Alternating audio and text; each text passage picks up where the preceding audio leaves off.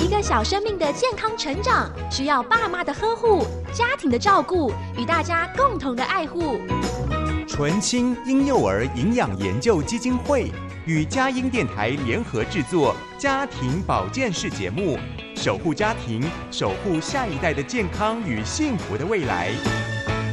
欢迎收听由魏德宇主持的家庭保健室。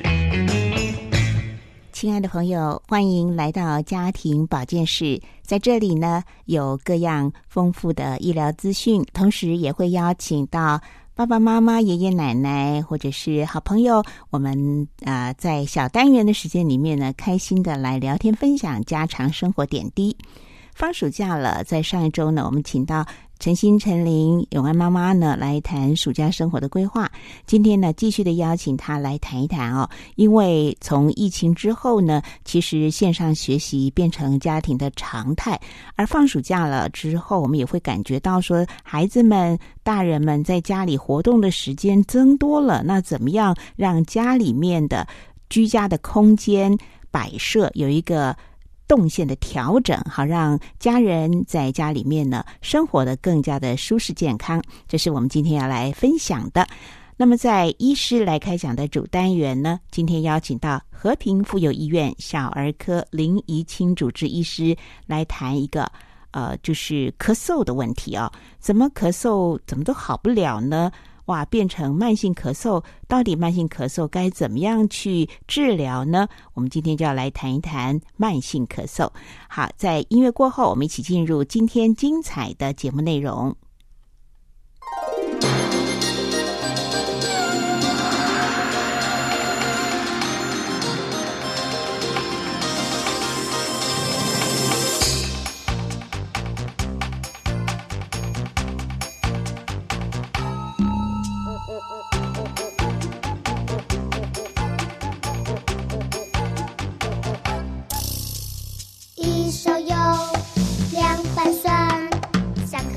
四碗饭，五瓣饭，六瓣瓣，七个娃娃嘴巴馋。一勺油两瓣蒜，三个鸡蛋，四碗饭，五瓣饭，六瓣瓣，七个娃娃嘴巴馋。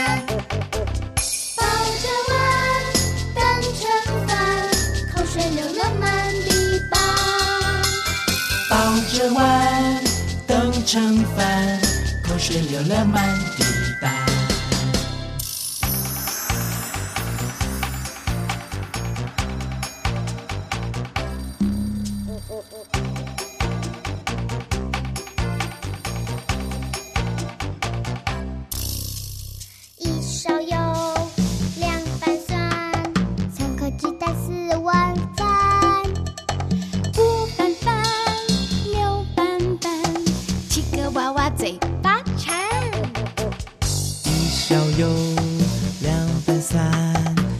鸡蛋，四碗饭，五饭饭，六饭饭，七个娃娃嘴巴馋。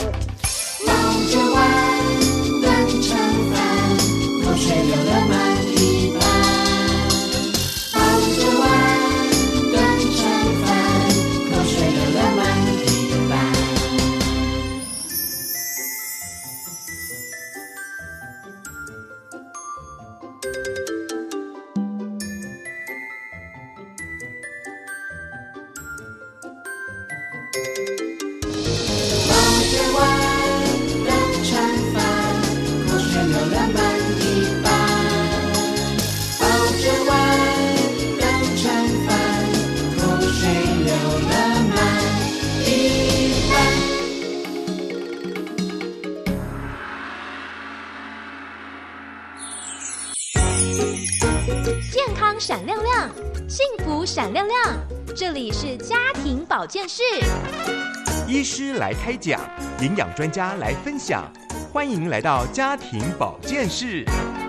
健康小叮咛，祝您平安喜乐又健康。家庭保健室，幸福闪亮亮，健康闪亮亮呢。我们继续的请到了陈心、陈琳妈妈、永安老师，还有陈心来到节目当中。呃，欢迎你们再次的来谈一谈。呃，其实现在暑假正夯哈，在上个礼拜的时候有谈到了诶愿望清单。那陈心，我知道你很喜欢学习了，很喜欢阅读啦。那陈心要不要先来谈一谈？嗯，妈妈说我带你去图书馆嘛。那你大概都喜欢看哪一些书？我十四岁之前生日的时候，妈妈有给我买一本《巧克力冒险工厂》这本书。这本书的作者是罗德达尔，他的小说都非常的有趣，就是知识性很丰富。他的作品有《马蒂达》，还有《吹梦巨人》，还有《女巫》等等。哦。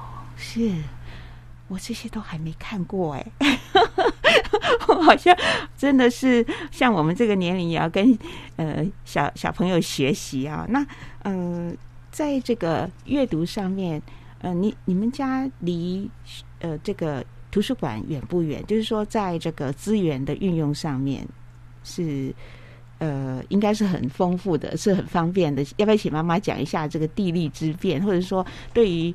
呃，爸爸妈妈来讲，有一些什么样的公共资源是可以运用的？哦，对，那我们家因为呃离图书馆大概就是五百公尺的距离，对，所以就是呃用走的大概两分钟左右就走到了。对，那其实陈星他一直以来都会跟同学也会约了，就是不是暑假期间，然后有时候。周末的时候也会约在图书馆一起看书，这样子。对，那嗯，在图书馆的资源上面，就是呃，我我们觉得是非常的方便。那另外就是我们周边其实也有一些呃共融，就是共融的公园，呃，共融式的公园。然后那边呃，就是适合各各种的状态的小朋友。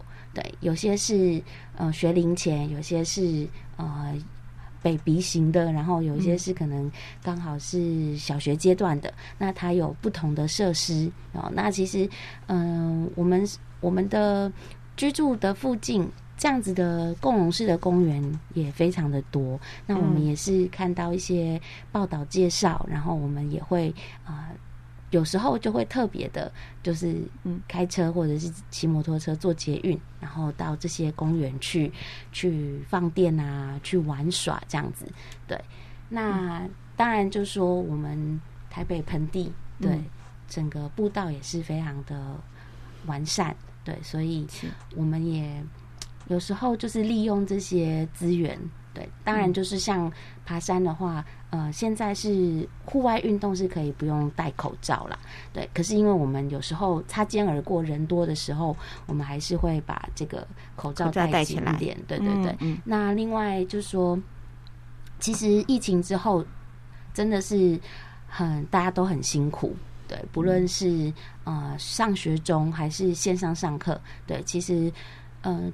对家长或者是对小朋友来讲，都是呃一个很大的一个变化。对，不过因为也也两年多了嘛，对，所以其实小朋友他会很希望可以出去多走一走，多动一动这样子。嗯，对，所以我可以理解像陈星他的愿望清单，对，比较多都是去游乐园玩啊，或者是去海边走走这样子。对，你看，嗯。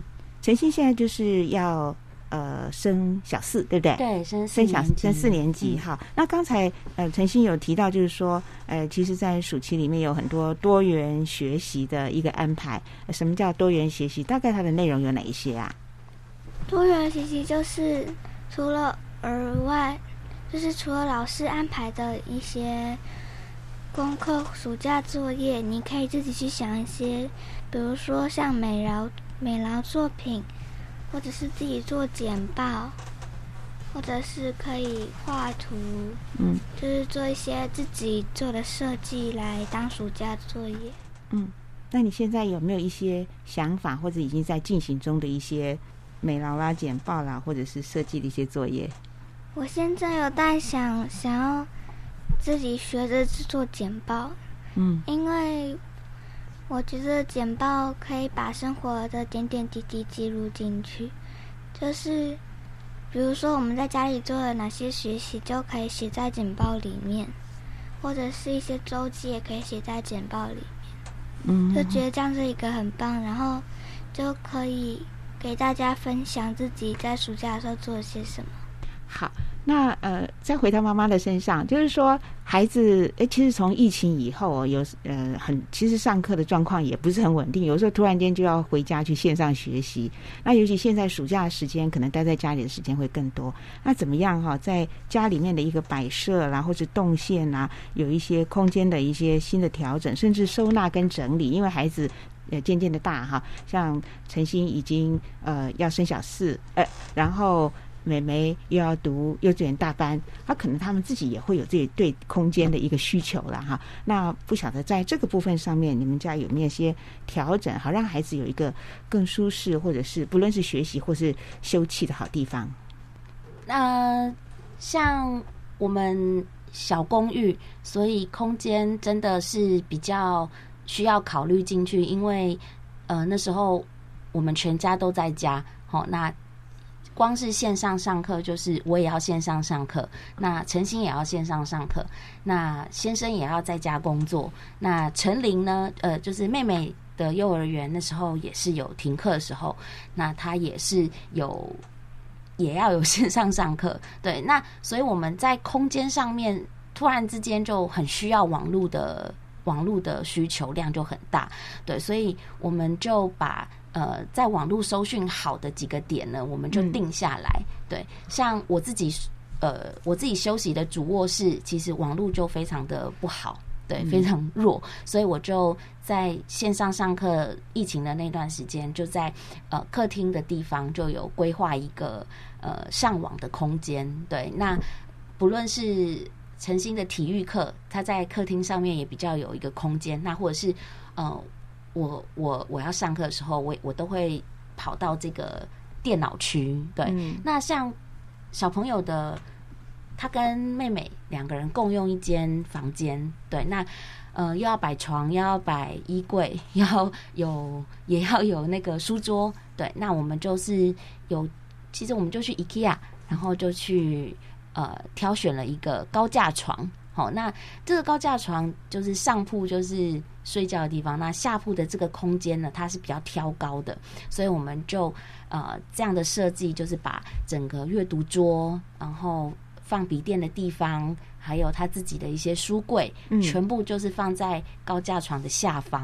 对，那因为其实，在光线上面就一定要很充足，因为会被挡到光吼。然后那时候其实台灯啊，自己房间比较本来就有的的灯之外，我们也想说增添一点点，就是呃布置的情，就是布置的情境，所以我们就把那个露营的 LED 的那种小吊灯泡，哦，很漂亮的 LED 灯灯串，嗯我们就是把它挂在这个阅读区，沿着那个高架床的边边，对，然后就会很像有一个小小的帐篷的感觉，对，啊，那看起来也心情会好一些，这样子。嗯所以，另外我们发现，就是书柜，就之前放在这个房间的书柜呢，也就嗯比较不太适合再放在那么小的卧室里面。嗯所以我们就把呃十六格的那个书柜呢，就是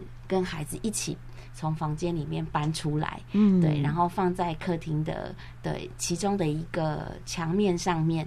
那这个好处就是，我发现他本来只是想说不要塞在房间，但是当我拿出来之后呢，就发现，诶，当姐姐在上课的时候，妹妹她想要读书，那她就可以坐在客厅，然后直接拿这个书柜上的书这样子。嗯对嗯。但其实我相信很多家庭在本来的室内设计上面，它可能就有一些系统柜的书柜是跟客厅是做结合。对，那像呃我自己的部分就是一开始没有这样的设计，然后但是诶诶，就这样子移动移动出来之后，发现哦，我终于可以理解，就是那些室内设计把书墙设计在客厅的那个优点，就想说 哦，对不对？如果下次有机会再重新装潢的话，嗯，要在客厅设计一面很大的书墙，对对对。那有提升小朋友的阅读兴趣吗？其实是有的，有嗯的，对，大家就是呃，会坐在客厅的沙发，然后开一盏阅读灯，然后姐姐妹妹就有时候会安安静静的坐在那边看绘本啊，呃或者是看自己喜欢的漫画哦、嗯小说。是其实我会觉得在，嗯在有限的空间当中，然后做这些调动也是蛮有趣的。对可以做个实验这样子。是，而且全家哎，刚刚有讲说弟妹妹一起来帮忙嘛，哈，对来搬呐、就一起有一种参与，而且一起动脑，真的是非常的好。呃，这是今天学到很多呢，谢谢呃陈先生你妈妈哈一起来参与，呃陈丽也很乖哈，坐在旁边都静静的听着我们的分享。好，下次有空再来分享哦。好啊谢谢谢谢谢谢。啦啦啦啦啦啦啦啦啦啦啦啦啦啦啦啦啦。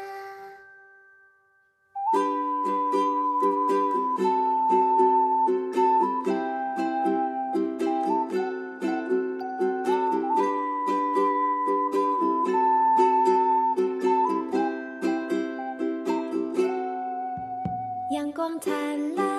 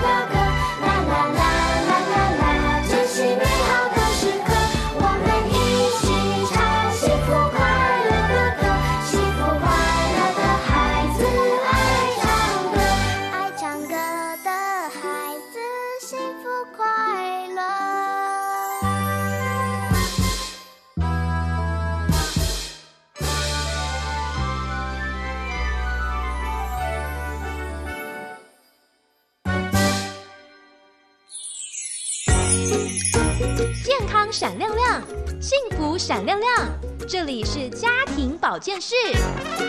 医师来开讲，营养专家来分享，欢迎来到家庭保健室。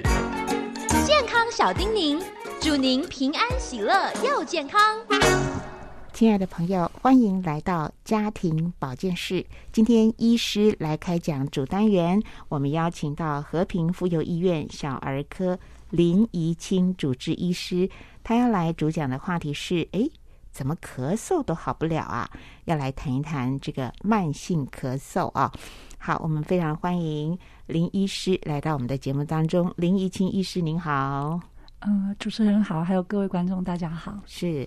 其实我们之前我在发文献之前哈，呃，也曾经主持家庭保健室，那个时候就有访问您哈。现在又有机会呃见到林医师，感觉到非常的亲切，而且因为最近联系才知道啊，您也是妈妈哈。那你有几个宝贝？三个，三个，哇，都多大了？呃，十岁、八岁、五岁。哇，那你又是一个。忙碌的职业妇女哈，哇，那要跟先生同心协力的来照顾孩小宝宝哈。好，那我们呃呃今天就谈的这个慢性咳嗽，一听就觉得蛮困扰人的，因为咳嗽本身就不舒服，然后又变成慢性的话，就可能是长久的一个困扰哈。那就请您呃追根溯源，跟我们谈一谈咳嗽。到底是怎么一回事？它是怎么造成的？那急性咳嗽跟慢性咳嗽的区别？嗯哼，好，我们先讲一下，呃，就是所谓的慢性咳嗽。其实，在我们教科书上，可能会把慢性咳嗽定义成就是呃超过四周以上。可其实，在临床上，我们呃观察到，其实。大部分的急性咳嗽都会在两周左右就会结束了，所以我自己在那个呃诊间问诊的时候，其实比较尝试以两周来当一个界限了。对，那嗯，造成的原因的部分的话，其实。一大部分大家知道咳嗽就是呼吸道的问题，所以其实当然是九成以上都是呼吸道的问题为主。那很少数很少数才是非呼吸道的问题，比如少数的心脏的问题啊，因为心衰竭造成的肺水肿，或是一些那个胃食道逆流等等的一些问题，或是呃其他的一些神经性的问题。不过这其实相对上来讲非常非常的少见，所以在呃。我们在那个诊间遇到的病人的问题的慢性咳嗽里头，我通常会跟病人讲，其实最常最常遇到的就是三类的问题。那一类其实最常见叫做反复的感染，其实最常见就是在幼儿园的孩子，其实是好了又来了一次，好了又来了一次。那呃，这个其实在孩子超过七八成、八九成，在幼儿园其实最常见。那第二类呢，其实是有一些并发症，他们。一感冒了之后，后后续有一个细菌跑进来了。那这个并发症最常跑来的地地地方，细菌最常跑的地方，在孩子其实是鼻窦，就是鼻窦炎、中耳炎跟肺炎。鼻窦、中耳跟肺部被细菌入侵了，这是有细菌感染的部分。那第三类的话，就是我们所谓的过敏的部分了。那过敏的咳嗽里头，其实最主要其实是气喘。那嗯，大家可能也会说，过敏性鼻炎会不会咳嗽呢？嗯，很少数单单只有用咳嗽来表现，因为过敏性鼻炎其实常常其实你就知道它叫过敏性鼻炎，它其实主要发炎的地方其实是鼻子，所以完完全全如果没有鼻子的症状，只用咳嗽来表现，其实相对上其实是比较少的。嗯，那过敏性的鼻炎，您刚刚讲到这个鼻子，鼻子它就会刺激到呼吸道的气管，是不是？然后就会引起咳嗽。呃，刚刚讲其实是过敏性鼻炎的表现，其实呃主要还是在鼻子，比如说鼻子痒。打喷嚏、流鼻水、鼻塞，这个其实还是为主的。那很少数，比如说，嗯，我们前面有个前鼻孔，后面有个后鼻孔，其实有分泌物，你一吸，其实就会吞到自己的那个分泌物了。其实你有经验就知道，你一吸鼻子或者你哭的时候一吸鼻子，其实你就吃到自己的那个从鼻子来的分泌物，所以是会有一些倒流的鼻涕。那或是比较后后面的那个，嗯，鼻咽的部分发炎，的确有些人会。刚刚讲会造成一点咳嗽的症状，不过单纯用咳嗽来表现，完完全全没有刚刚讲，比如说打喷嚏啊、流鼻水、鼻子痒、鼻塞，完完全全都没有的话，这就要比较小心。其实有没有可能，其实不是过敏性鼻炎，而是有其他的问题。嗯哼哼。所以呃，但是大致可以抓到这三类，就是第一个是反复的感染，其实叫反复的感冒，就是反复的感对冒，，就是反复的。感冒，尤其是嗯在幼儿园的这个阶段的孩子是最常见的。对，第二个就是并发症，是对，因为感冒引起的对感冒并发。对对对，哦感冒之后，感冒其实会自己好。如果他没有并发症的话，一个感冒病毒进来之后，嗯，我们身体抗体出来之后，慢慢就会把这个病毒消灭掉。即使你不吃药，感冒其实大部分没有并发症，还是会自己好。大概这个周期是几天？大部分的感冒。啊、即使是新新冠肺炎的那个，就是新冠病毒所造成我们说的上呼吸道感染，刚刚讲大部分其实会在两周内会缓解掉。嗯，就是一般的感冒病毒造成的上呼吸道感染，或甚至是新冠造成的我们说的那个呃比较轻微的症状的上呼吸道症状，大部分其实会在两周内缓解掉。是的，是的，嗯所以都是我们把它归类为急性，对就是嗯呃，这个哈，应该两周内就会消失哈。再来就是过敏性啊，还有气喘等等啊。嗯那么呃，跟鼻、耳、肺有关，对不对？这些、嗯，对，其实刚刚讲咳嗽，大部分其实九成以上就是还是呼吸道的问题为主，其他的系统，比如说心脏啊，然后或者是肠胃系统，而去造成嗯、呃咳嗽的相对是少很多。所以我今天想说，还是我们主要呃讲在大家生活中最常可能会遇到的状况。嗯，那上呼吸道大概它的呃是怎样的一个结构？嗯那上呼吸道的部分的话，其实我通常会跟爸爸妈妈讲，家里头有那个就是在上幼儿园的孩子，那或者是说你家里头有老二啊、老三，不是只有带一个的话，其实最重要的一件事情是你要帮他记录他的病程，因为上呼吸道感染跟其他刚刚讲的两个像过敏啊，或者是并发症不太一样，是一个新的上呼吸道感染，长期有一个新的起点，然后在一个连续性的病程。那我最常教爸爸妈妈一个最简单的方法，就是跟昨天比。比如说，你今天发现他孩子怎么突然流鼻水、突然咳嗽了，你想想看昨天有没有？如果昨天明明显其实没有，今天很明显就多起来，你赶快去把日历上记下来。我自己的经验是你过三天不记，其实你就忘记哪一天开始了，就对以为很久，所以你一定要去记。那记了那个起始点之后，你看他是不是有一个连续性的病程？它连续几天都开始咳。那刚刚讲急性的。呃，就是病毒感染，就上呼吸道病毒感染感冒，其实两周一定差几乎九成九以上会好起来，所以就观察两周，是不是就结束了？那那个病程其实你看得出来，就是一个呃上来，然后又再下去，然后两周后结束。那这个其实会比较确定，其实还是以感冒，就是上呼吸道感染为主。那在孩子比较讨厌的是，其实他不会说一个感冒好还没好，一只病毒还没有被清除干净，另外一只就不来了。所以有时候他们其实会在快好的时候又来了一个新的感冒。那这个其实当你有做比较详尽的记录的时候，其实。常常我其实教过的爸爸妈妈，后来都可以跟我说，哦，他什么时候又开始了一次病程？嗯嗯嗯，对，所以做呃病程的记录是非常很重重要所以呃，医师在面对父母亲的时候，常常也要做一下这种医疗卫教哈。对，所以爸妈是主要的照顾者哈。嗯那我想请教一下，造成小儿久咳不愈，甚至成为慢性咳嗽，到底是呃哪一些主要的原因造成的？刚刚讲，其实就主要去分好这三类到底是哪一种。如果说是呃反复的感染，那确定它其实是反复感染而造成它咳这么久，那你要做的事情其实就是洗手、戴口罩。不不要让病毒再跑进来，其实不是吃药为主哦，就是洗手、戴口罩做好，不让病毒，病毒都从你的眼、口、鼻进来的。那有人对你打喷嚏，或者对你咳嗽，直接喷到你的眼、口、鼻，或者你手摸了病毒，手摸到有病毒的分泌物，你摸在手上没关系，可是你你把没去洗手，摸到你的眼、口、鼻，那病毒就跑进来了。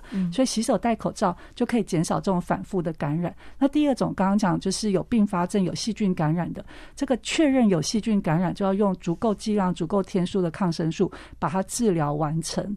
对，不要把那个细菌，你好像吃个三天觉得好一点就不吃了。细菌常常是好杀的先杀掉，那你留下来了，其实就有比较强的。那接下来的疗程其实呃也比较容易让那个抗药性的细菌，他们会产生抗药性，就是你给它抗生素的一个。去刺激它之后，那嗯对好杀，刚刚讲好杀要先杀掉，那个强的就又跑出来了，那样子，所以筛选出来了。哦，所以该吃几天的抗生素就要把它对全程对吃完。医生嗯很确定他是，当然如果很确定不是，我们就不要将错就错，确定不是就赶快停掉。可如果确定是细菌感染的话，就要足够剂量、足够天数，一次把它治疗好。嗯，对。那刚刚讲的第三种就是那个比较偏过敏的这个部分的话，大部分医生会经过详细的问诊之后，确定如果是气喘的部分的话，那大部分一个是气喘，我会告诉大家，这种过敏性疾病它是先有先天的体质，体质是遗传来的，其实我们大部分没有办法做太大的改变。那可是我们可以改变的是外在的刺激。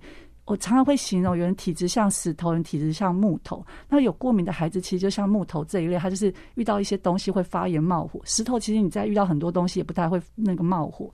那可是木头也不会莫名其妙冒火，它一定有受到刺激。那对气喘孩子来讲，最常会诱发他们会发作起来，其实就是呼上呼吸道感染，就是感冒这件事情。嗯，所以你感冒减少，也可以减少这个孩子的气喘发作。那另外两类的话，其实就是呃过敏源，比如说灰尘、尘螨这些过敏源。那第三个就是那个嗯。一些刺激的物质，尤其是二手烟，所以三件事情：感冒、二手烟、尘螨这几件事情，你把它减到最少，就可以让一个有过敏体质的孩子的气喘控制的比较好，那那个咳嗽也比较会好起来。嗯嗯，好的，呃，我们分享到这里，听一段儿歌音乐，待会儿继续的请教林怡清医师。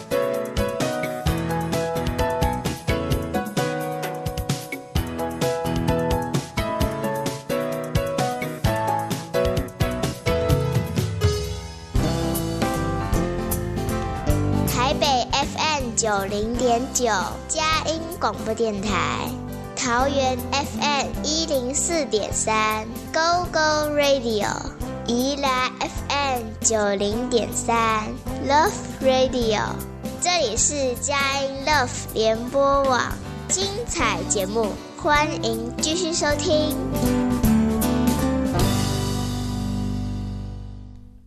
家庭保健室除了在台北 FM 九零点九佳音电台，也在宜兰罗东 FM 九零点三，啊，桃园 GO GO Radio FM 一零四点三播出。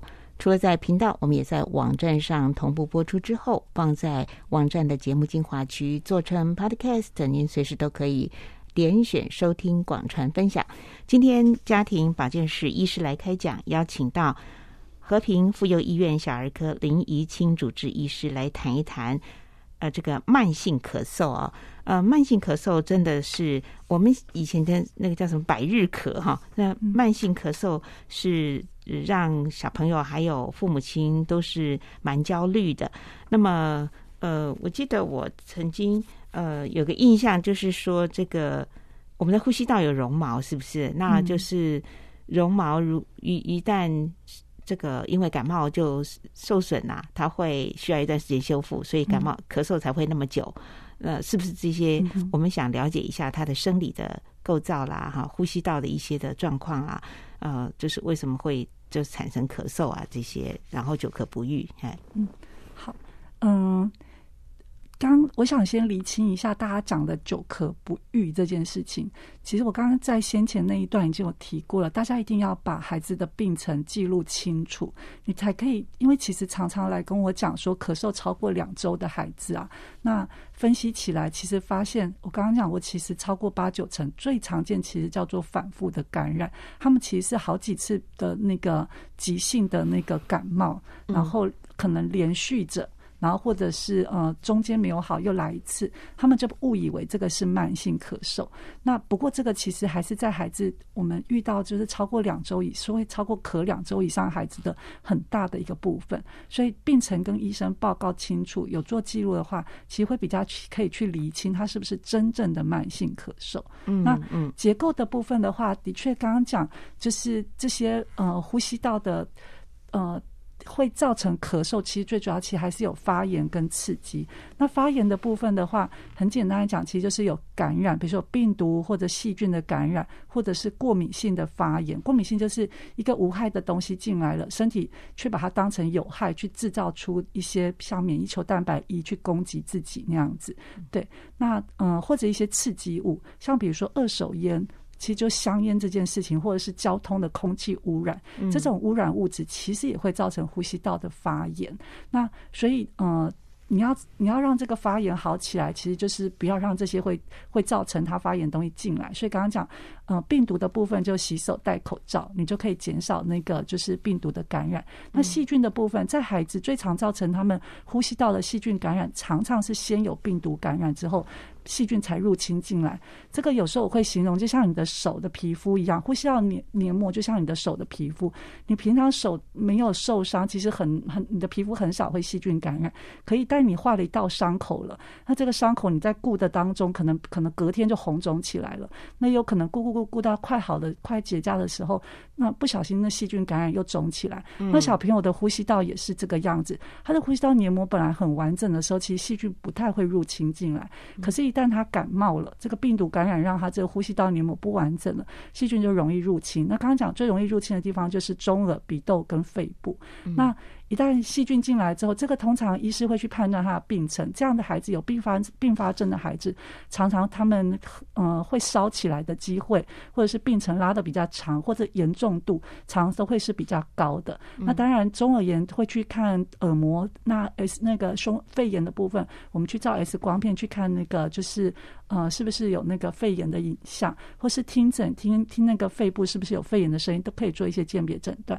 那治疗部分刚刚讲过，其实就是。抗生素的治疗这样子，那呃，第三个刺激物或者是过敏源的部分，当然就在环境中把这些东西移除掉的话，就可以减少你的呼吸道黏膜受到这些东西的刺激而发炎。嗯，呃，提到了过敏，过敏是一种天生的体质吗？嗯嗯，对，过敏是先有这个体质，然后呃，通常其实我们会来说做那个就是。是不是有过敏体质的检验的话，最常去验的数值，其实血球中的白血球分类里头，一种叫做嗜酸性白血球跟免疫球蛋白一这两类。那这这两类呃。一个嗜酸性白血球跟免疫球蛋白，因为我们正常人其实不会制造很多出来。可是如果说你今天是有过敏的体质，一个无害的东西进来，比如说有对花生啊、蛋啊、牛奶过敏，这些其实对大家来讲是无害的东西。可如果你今天遗传到这样的体质，它就是制造出攻击这些呃。就是这些无害东西的免疫球蛋白一，那就造成了那个身体的一些发炎。所以它是先有先有一个遗传的体质，可是有一个刺激进来之后，才会诱发出后续的症状出来。嗯，像这种过敏的体质，是不是现在呃？还是说我们是一些环境因，或者怎么样哈？现在是不是有增多的趋势呢？呃，的确，看在统就是历年的统计上来看，是包括像过敏性鼻炎啊或气喘之类的，其实尤其是在就是比较开发的国家，看起来的确是呃发生几率有一些上升。那它有很多一些理论啊，包括像清洁理论，比如说呃，就是之前的一些呃。病毒啊嗯细，尤其一些细菌的刺激没有很多的时候，反而让你的身体就是呃产生免疫球蛋白一的机会会就上升。是出生出养反而 反而健康是吗？然后过于干净的环境反而小孩子没有不过这个抵抗力，其实 对，这是一种说法这是一种说法。嗯可是嗯我觉得这个在现代来讲的话，比如说刚刚讲我们说感冒这件事情，我觉得。还是要注意，因为其实你还是嗯。洗手、戴口罩做好，把那个感冒次数减到少一点，其实对孩子还是比较好的。对，那 COVID nineteen 来了之后，其实大家对于这个卫生习惯各方面戴口罩也都已经习以为常，变成是日常啊、嗯。那这样的话，呃，最近来临床啊，或者是来找呃这个咳嗽呃来找医生诊治的，是不是会比较少一些呢？嗯，的确减少非常非常多、哦。嗯对，对，就是大家把呃，不过最近因为确诊的人多了起来了，发嗯现其实尤其是有确诊过的人或嗯确诊过的家庭或孩子，我发现他们的那个卫生习惯开始就是没有那么严格了。嗯哦、先前大概在今年的五月份的时候。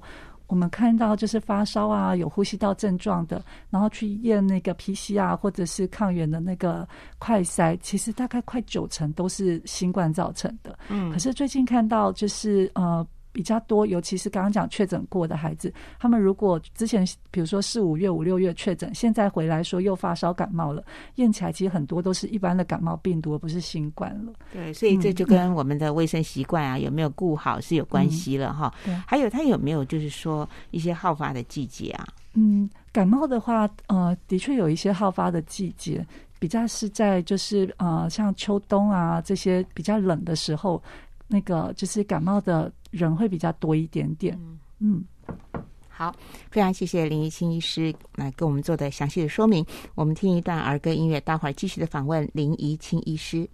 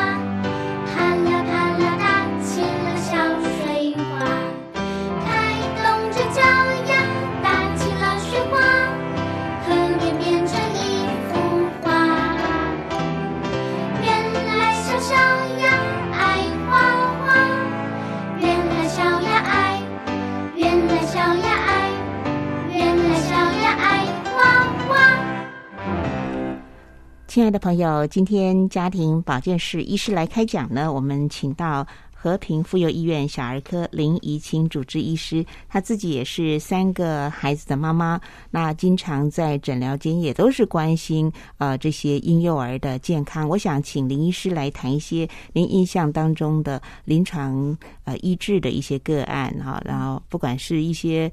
呃，不小心的，没有好好注意自己、照顾自己的，或者是哦，很遵从医生的规定的，或者是一些特殊的一些身体的状况啊，特殊的一些体质啊，呃，你印象当中还记得的，跟我们做一些分享，临床的一些、临床上。呃经验谈呐、会对嗯。爸爸妈妈来讲，你会呃想说，在照顾病儿呃这个病童的时候，对于爸爸妈妈怎么样在照顾在食疗啦，或者是生活作息方面的一些提醒啦，嗯哎，这这个部分啦，我常就是大家会这样子问说，要小朋友要吃什么东西比较好啊？然后生活习惯上要不要做什么改善会比较好？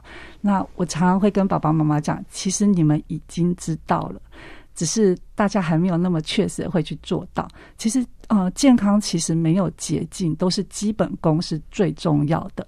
那刚刚讲，呃，体那个像过敏的部分，我们说体质是遗传来的，可是你给它的环境还是会影响你身体的发展。就像一颗种子，你虽然一个比较弱的种子，比如说没有那么饱满的种子，你给它一个比较肥沃的土地，跟给你给它一个很干燥、没有什么肥沃的土地，它长出来的还是会不一样。它在肥沃土地，它可能还是会长得比较好一点。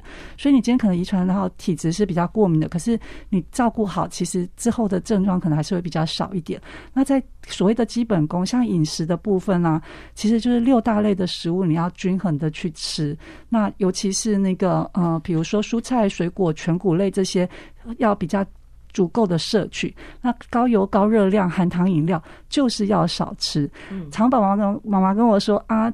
糖果可不可以吃？饼干可不可以吃？其实我跟你讲，你自己心里头知道不健康的东西，其实不用问医生，你知道，你都已经知道是不健康了，就是其实就是不该多吃的。对对，那好好的生活习惯的部分的话，大家其实也都知道，像小朋友就是要早睡早起啊，然后就是要。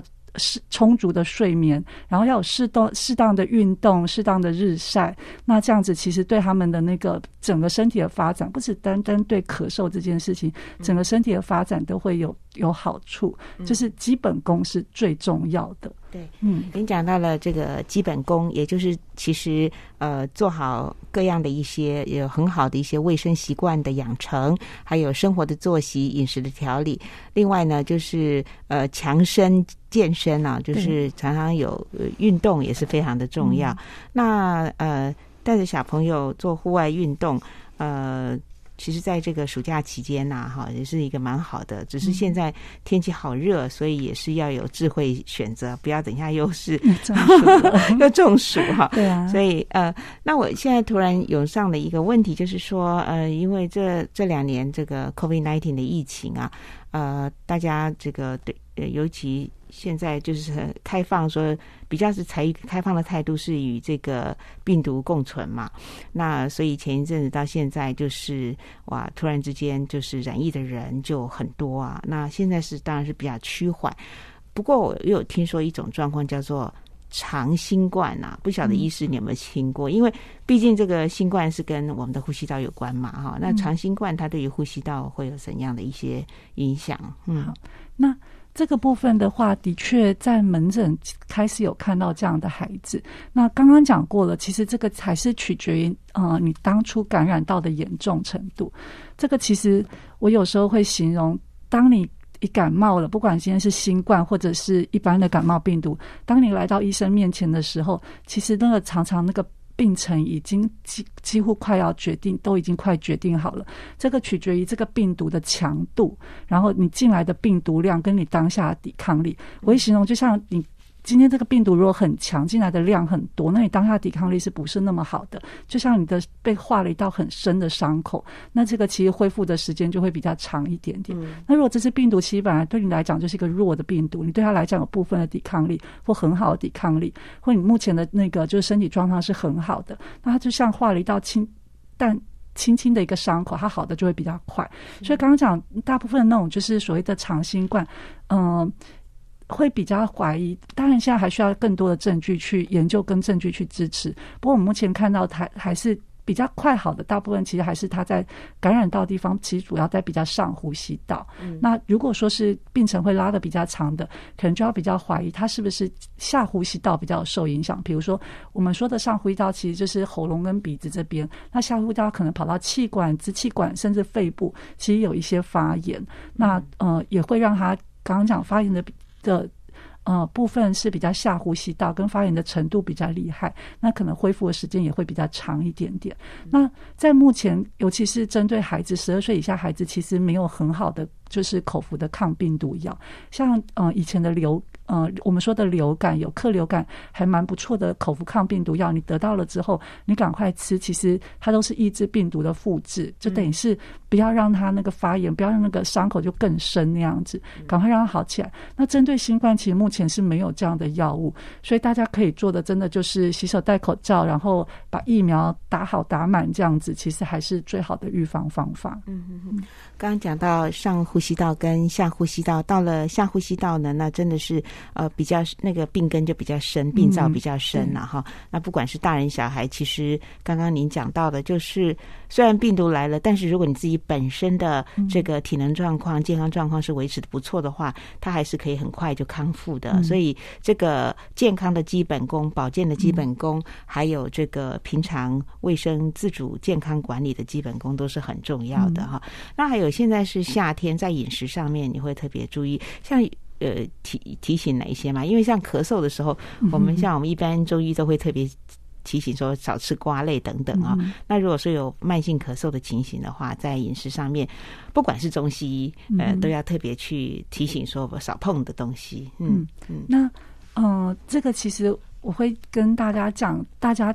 心里头应该其实也有答案了，对，因为就刚刚讲的基本功，就是一样高油、高热量、含糖饮料这些要少吃，然后冰的东西这个部分的话，如果要吃的话，其实就是速度慢一点点，然后量不要一次很多，因为当你一次。呃，吃的速度非常快，一下子把整罐冰水灌掉，然后量一下很多，那个其实整个那个对呼吸道的那个温差变化很大，自然对有一些比较比较敏感的人，他会引起一些症状，所以嗯。可能很难到完完全全避免了，可是就是请孩子就是吃慢慢吃，然后你给他的量就是不要过多这样子。嗯嗯嗯。还有在夏天，可能在室内都会开冷气啊，有的时候开冷气的那个凉热温差的那个调试，还有就是冷气的滤网要注意啊，还有。呃，家里面的那个尘螨呐，哈，这些如果有养宠物的话，也都要特别的注意等等哈。其实像这些，可能就像林怡清啊医师所说的，其实大家心里大概都有答案 的啦。多用一点心，多勤劳一点，多注意一下了哈。好，非常谢谢林怡清医师呃，今天啊来跟我们分享到就是呃慢性咳嗽哈，我们该注意到只是有几类的原因哈，那怎么样去？关心治疗，那我们基本功要做好哈。好，谢谢林医师，谢谢您，谢谢，谢谢，谢谢大家。